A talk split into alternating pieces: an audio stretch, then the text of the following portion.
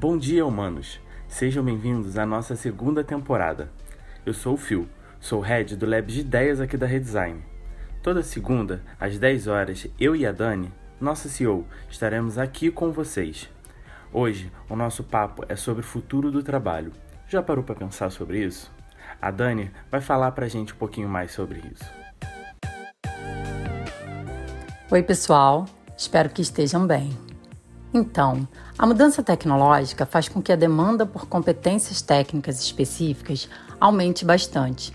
E isto nos força a buscar conhecimento para uma atualização constante. Nossa economia no Brasil e nos países da América Latina como um todo estão na corrida para o mundo digital. E estamos numa posição de relativa fraqueza, pois temos poucos trabalhadores altamente qualificados e muitos em postos que podem ser automatizados facilmente. Precisamos nos preparar para os impactos destes avanços.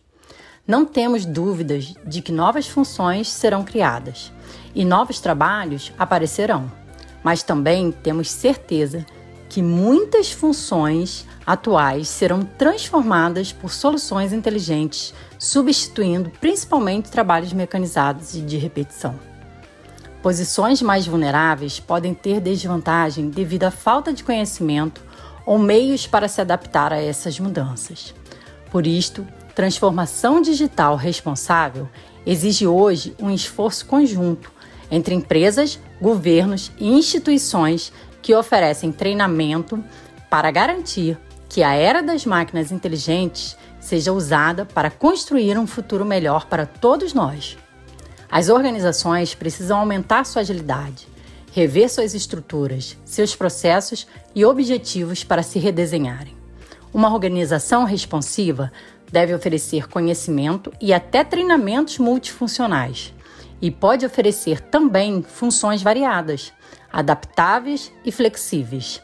Nossa dica é considerar todas as necessidades de pessoas, processos e empresa para se criar novos fluxos de trabalho caminhando com segurança nesta nova jornada tecnológica.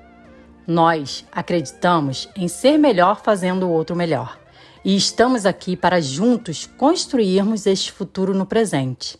E não posso deixar de te perguntar: e você?